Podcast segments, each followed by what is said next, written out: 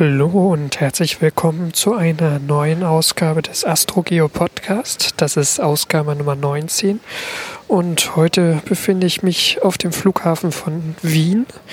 Ähm, ich bin gerade auf dem Rückweg von einer großen geowissenschaftlichen Konferenz der IGU, die einmal im Jahr im April in Wien stattfindet. Und ich habe dort zwei Interviews gemacht, die ich euch nicht vorenthalten wollte. Ähm, Anlass dieser Interviews war die erste Kometenlandung der Geschichte des Philae-Länders, die ja am ähm, 15. November 2014 damit erstmal zu Ende ging, dass der Länder sich abgeschaltet hat, weil er nicht genug Energie hatte. Und heute ist der 16. April 2015, also die Landung ist gerade fünf Monate her. Und die Zeit ist insofern spannend, weil jetzt zum einen schon erste Ergebnisse der Rosetta-Mission ähm, herauskommen, also auch ähm, des Orbiters, der den Kometen ja weiterhin umkreist, den Kometen 67P Churyumov-Gerasimenko. Es ist auch so, dass der Komet jetzt langsam der Sonne immer näher kommt. Der nähert sich dem Perihelion, also dem sonnennächsten Punkt. Und dadurch steht auf der Kometenoberfläche auch immer mehr Solarenergie zur Verfügung. Das heißt, es besteht eine gewisse Chance, dass viele in den nächsten ein bis zwei Monaten aufwacht. Und in diesem Zusammenhang habe ich zwei Interviews geführt. Einmal zu einer Entdeckung am Kometen, die mit den Magnetometern, also mit den Magnetfeldsensoren an Bord von Rosetta und von Philae ähm, gelungen ist. Und darüber habe ich zunächst mit Karl-Heinz Glassmeier gesprochen. Der ist Professor für Geophysik an der TU Braunschweig und auch im Rosetta-Team.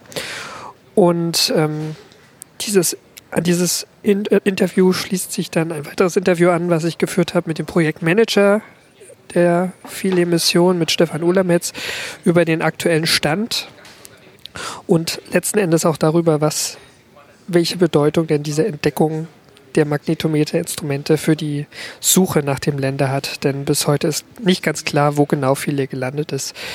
Ähm, ich wünsche euch viel Spaß. Die Interviews sind relativ direkt hintereinander geschnitten. Ähm, genau, viel Spaß beim Zuhören. Könnten Sie sich kurz vorstellen und äh, was Sie machen? Karl-Heinz Glassmeier, Technische Universität Braunschweig. Ich bin dort Professor für Geophysik und im Rahmen der Rosetta-Mission auch der Principal Investigator für das Magnetometer-Experiment auf, auf dem Rosetta Orbiter. Was macht der? Der Rosetta Orbiter befindet sich zurzeit in einem variablen Abstand um die 50 Kilometer herum um den Kern des äh, Kometen Churyumov-Gerasimenko und wir führen dort eine ganze Reihe von Messungen aus. Wir sind insbesondere dann interessiert, die Variation des interplanetaren Magnetfeldes zu vermessen Variationen, die hervorgerufen werden durch die Wechselwirkung zwischen dem ausgasenden Kometen und dem vorbeiströmenden Sonnenwindplasma. Was genau passiert mit dem Gas, wenn es ausströmt? Wir haben dort draußen in einem Abstand von zwei astronomischen Einheiten, also etwa 300 Millionen Kilometer von der Sonne, natürlich äh, auch signifikantes Sonnenlicht mit intensiver ultravioletter Strahlung. Und diese ultraviolette Strahlung ist ähm, in der Lage, die Neutralteilchen zu trennen in Ionen und Elektronen. Und dieser Ionisationsprozess ist ganz wesentlich für das Verständnis der plasmaphysikalischen Prozesse, die wir uns äh, dort anschauen. Also es ist die, die Koma des äh, Kometen, die entsteht dabei? Also die Koma ist primär entsteht sie durch das Ausgasen des Materials, aber dieses Material wird dann vielfach verformt. Es gibt chemische Prozesse, die dort stattfinden. Man hat also Muttermoleküle, äh, die vom Kometen selber kommen, die dann wiederum verändert werden, unter anderem auch durch Auswirkungen der UV-Strahlung der Sonne und eben dieser Prozess der Ionisation, also des Abtrennens von Elektronen von den ehemaligen Neutralteilchen. Das, dieser Ionisationsprozess ist hochinteressant. Hat man sowas bis jetzt schon mal in dem Detail gerade gemacht? Wir haben so etwas beobachtet, zum Beispiel an Bord der Giotto-Sonde in der Nähe des äh, Kometen Halley Allerdings sind dort die Prozesse ähm, anders gewesen, weil Halley ein sehr, sehr aktiver Komet gewesen ist, also eine sehr, sehr große Ausgasungsrate hat. Wir befinden uns zurzeit bei äh, Churyumov-Gerasimenko bei einem Objekt, was deutlich weniger aktiv ist. Und die Aktivität verändert sich auch mit der Zeit. Wir haben ja Messungen durchgeführt von einem Abstand von etwa 500 Millionen Kilometer zur Sonne bis zum Perihel-Durchgang werden wir die Messungen weiter durchführen. Und in dieser Zeit ändert sich die Aktivität und dann ändern sich auch die Prozesse in der Koma. Und das ist genau das, was uns interessiert, die Entwicklung dieser verschiedenen Koma-Prozesse zu untersuchen und deren Dynamik und deren Physik letztlich zu verstehen. Was haben Sie jetzt äh, konkret beobachtet? Also äh, in, ähm, dieses, was Sie als Single Comet bezeichnet haben? Seit äh, August letzten Jahres beobachten wir sehr regelmäßige Variationen im interplanetaren Magnetfeld. Wir beobachten die ab einem Abstand von etwa 100 Kilometer zum Kern für uns war das eine sehr große Überraschung, denn solch regelmäßige Variationen hatten wir äh, nicht äh, erwartet. Wir hatten gewisse Vorstellungen, aber über die Prozesse, die jetzt vermutlich dieses Singen des Kometen, wie wir es nennen, hervorrufen, bekommen wir jetzt erst langsam Klarheit. Und das sind Prozesse, über die wir vorher noch gar nicht nachgedacht haben, weil wir auch keine Beobachtungen hatten, die uns in diese Prozesse hineingeführt haben. Was passiert da genau? Also was ist da Ihre momentane Vorstellung davon? Es ist eine sehr komplexe plasmaphysikalische Instabilität, wie wir sagen.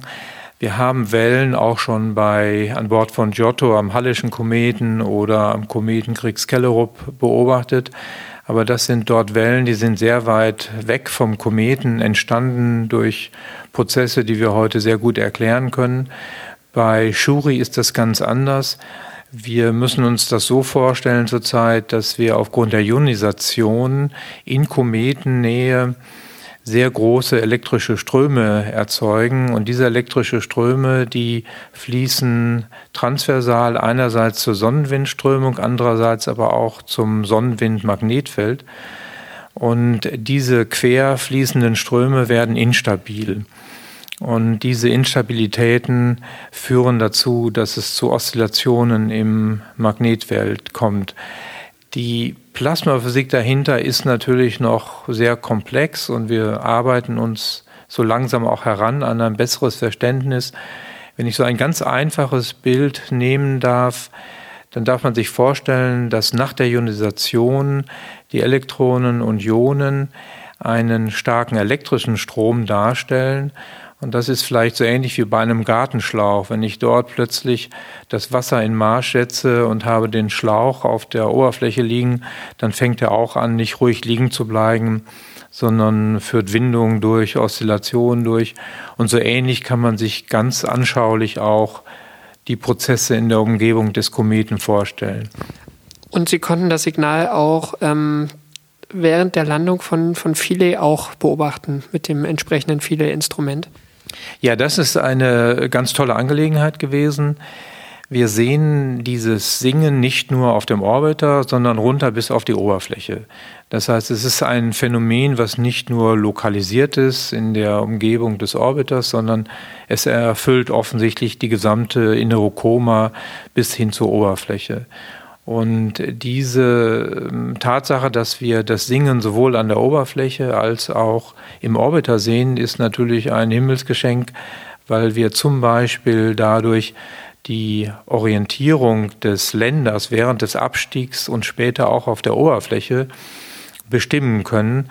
Denn wir können davon ausgehen, dass die Messungen, die der Länder gemacht hat, mehr oder weniger identisch sind mit den Messungen, die wir am Orbiter gemacht haben. Dafür haben wir auch klare Beobachtungshinweise.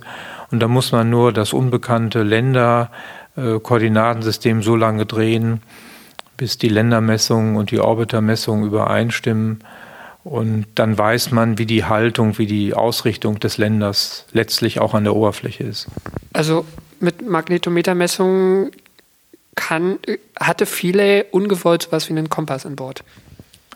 Ja, das hatten wir eigentlich nicht äh, äh, vorgehabt. Wir haben das natürlich in den Köpfen gehabt, aber wir wussten, diese Kompassfunktion, die kann nur dann funktionieren, wenn man sozusagen ein Leitsignal hat.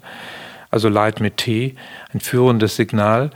Und dieses Leitsignal haben wir dann vorgefunden in Form des von uns Singen genannten Phänomens am Kometen. Ohne dieses kohärente Signal, ohne dieses harmonische Signal wäre so eine Kompass, Kompassfunktion nicht so einfach möglich gewesen. Aber hier haben wir praktisch ein Signal, was sowohl am Orbiter als auch am Länder beobachtet wird und das erlaubt uns eben die Magnetometer oder das Magnetometer auf dem Länder als Kompass zu benutzen. Aber es ist jetzt kein Magnetfeld, was, was vom festen Material des, des Kometenkerns selbst ausgeht. Weil danach haben Sie ja eigentlich gesucht, oder? Ja. Nein, das ist kein Magnetfeld, was durch den Kometen als festen Körper erzeugt wird, sondern es sind Magnetfeldvariationen, die aufgrund der Ausgasung des Kerns, des festen Kerns und äh, dem vorbeiströmenden Sonnenwindplasma zustande kommen. Sehr interessante Prozesse auch für uns. Zum Beispiel auch Prozesse, die letztlich an der Bildung des Plasmaschweifs des Kometen, der ja auch von der Erde aus gegebenenfalls zu sehen ist, äh, beteiligt sind. Mhm. Eine letzte Frage vielleicht noch. Ähm, Rosetta nähert sich, oder der Komet äh, äh, äh, nähert sich jetzt seinem sonnennächsten Punkt. Was sind so die, die Highlights, die jetzt noch kommen für Sie? Also es geht wahrscheinlich erst so richtig los, oder? Ach, das Singen ist schon eine ziemlich spannende Angelegenheit. Also erstmal möchten wir sehen, wie lange das Singen weitergeht. Wir glauben, dass mit zunehmender Aktivität das Singen abnehmen wird. Es gibt da bestimmte plasmaphysikalische Gründe für. Unter anderem glauben wir auch, dass um den Kometenkern herum eine sogenannte magnetische Cavity entsteht. Die Ausgasung wird dann so stark, die Ausgasung des Kometen, dass der Sonnenwind gar nicht mehr an die Oberfläche herandringen kann. Und dann kann aber auch das solare Magnetfeld nicht mehr an der Oberfläche des Kometenkerns anliegen, sondern die äh, Umgebung des Kometenkerns ist äh, magnetfeldfrei, soweit es das Sonnenwindmagnetfeld angeht. Und so eine magnetische, so einen magnetischen Hohlraum haben wir auch 1986 am Halleschen Kometen bereits entdeckt. Und wir warten jetzt einfach mit großer Spannung darauf, wann diese Cavity und ob diese Cavity auch bei Churyumov-Gerasimenko entsteht.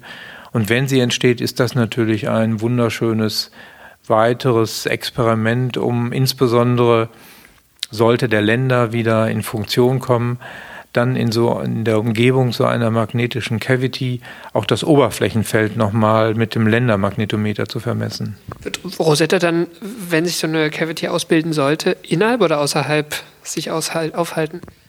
Also was wir uns natürlich wünschen, ist, dass Rosetta rein und raus geht. Oder besser gesagt, diese Cavity wird kein fester Raum sein. Die Grenzfläche zum Sonnenwindplasma wird äh, dynamisch sein und wir würden es am liebsten natürlich sehen, dass wir mal in der Cavity, mal außerhalb der Cavity, dass wir durch die Cavity Grenzschicht hindurchgehen.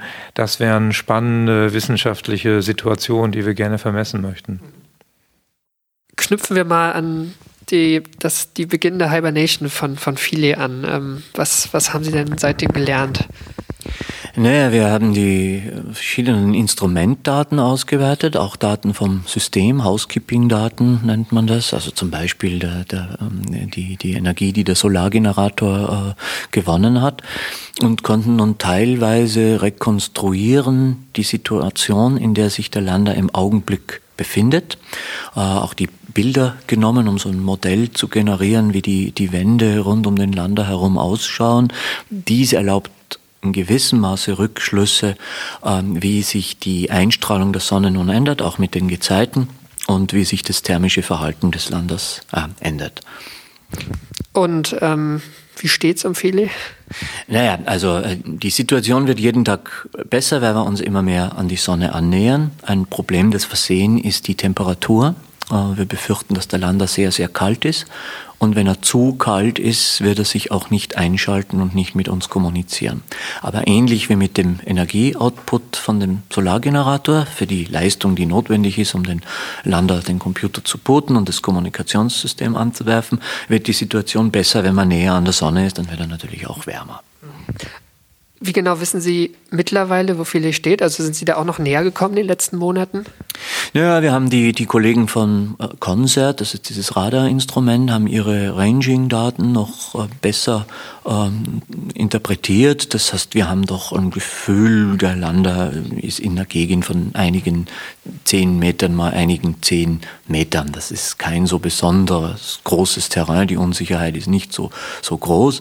Äh, dennoch ist es bis jetzt nicht gelungen, den Lander klar auf einem der Orbiterbilder zu identifizieren. Dann wüssten wir ganz genau, also mit ein paar 10 Zentimetern Auflösung, wo er sich befindet. Wie groß wäre denn der, der Länder auf so einer optimalen Osiris-Aufnahme? Naja, die besten Bilder, die wir haben von der Gegend des Landeplatzes zu der Zeit, wenn der Lander beleuchtet ist, die wurden im, im Dezember aus 20 Kilometern Höhe äh, genommen und da ist die Pixelgröße etwa 30 Zentimeter bis 38 Zentimeter. Das heißt, der Lander ist so zweimal drei, dreimal drei Pixel nur groß. Wenn man jetzt berücksichtigt, dass ein Teil des Landes auch noch im Schatten ist, wie wir wissen, äh, was ja so einen Tarneffekt hat, dann ist es schwierig, den auf Bildern zu erkennen, selbst wenn das Terrain, wo man dann auch sucht, relativ klein ist. Also da gibt es viele Punkte, die in Frage kommen. Ja, wenn man eben auf so ein Bild äh, schaut, dann findet man mit der Zeit auch äh, so Strukturen an der Oberfläche, die an den Lander erinnern. Ähm, aber da muss man auch ganz vorsichtig aufpassen und vielleicht das Bild dann auch vor der Landung, nach der Landung vergleichen, ob sich da etwas geändert hat, dass man wirklich klar sagen kann, das ist ein guter Kandidat, das ist wahrscheinlich der Lander. Also viele sollte schon aufwachen, um ihn dann zu lokalisieren, einfach ähm, weil man dann noch Instrumentendaten zusätzlich hat. Äh, naja, die Instrumentendaten zum Lokalisieren, die haben wir und die besten dafür sind äh, diese Radardaten von Concert. Aber wenn wir, unabhängig davon, ob viele aufwacht, ihn auf einem Bild vom Orbiter sehen, dann wissen wir natürlich ganz genau, wo er ist und nicht nur, wo er ist, sondern auch, wie die unmittelbare Umgebung, wie schaut das Terrain um den Lander aus, äh, das, das sehen wir dann ganz genau. Ähm, dieses ähm diese Entdeckung von dem Magnetometerinstrument von, von Rosetta, was man dann auch gesehen hat äh, in den Daten von Philae, diese, dieses Singing Comet Phänomen. Ähm, inwiefern hat das noch dazu beigetragen, den, den Länder genauer zu lokalisieren? Na gut, das sind in erster Linie wissenschaftliche Ergebnisse und die sind sehr äh, beeindruckend und sehr interessant, weil wir unsere ja, Vorstellung von der Entstehung dieser Körper nun besser einschränken können, die Möglichkeiten, wie sich die gebildet haben. Ähm, aber unabhängig vom Singing Comet konnte man das Magnetometer verwenden, ähnlich wie ein Kompass, das ist ja im Grunde ein Kompass, äh, um die Lage des Landes relativ zur Kometenachse ziemlich genau zu bestimmen. Also wir wissen zwar nicht ganz genau, wo der Lander ist, aber wir wissen, wo seine Beine hinschauen und wo die Hauptachse ist, wo die Antennen hinschauen. Das wissen wir. Wir können daher auch ähm, ein bisschen den Effekt der jahreszeitlichen Änderung, äh, während der Komet sich näher äh, zur Sonne und auch um die Sonne bewegt, besser abschätzen. Ähm, vielleicht letzte Frage noch. Ähm, was ist noch unklar, ähm, abgesehen jetzt von der genauen Position von Philae? Also haben Sie noch große Fragezeichen?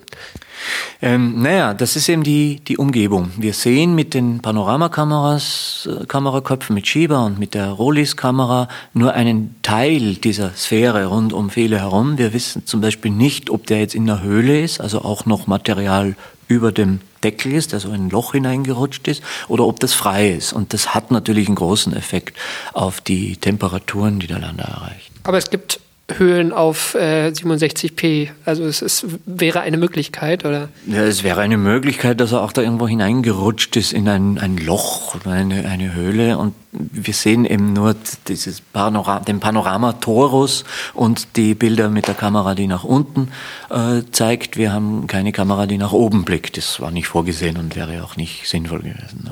Jetzt fällt mir doch noch eine ganz kurze Frage ein. Was, was ist so das, das Dringlichste, was Sie sich gerne angucken würden, wenn viele wieder aufwacht? Also die Kameras sehen wahrscheinlich das gleiche wie vorher?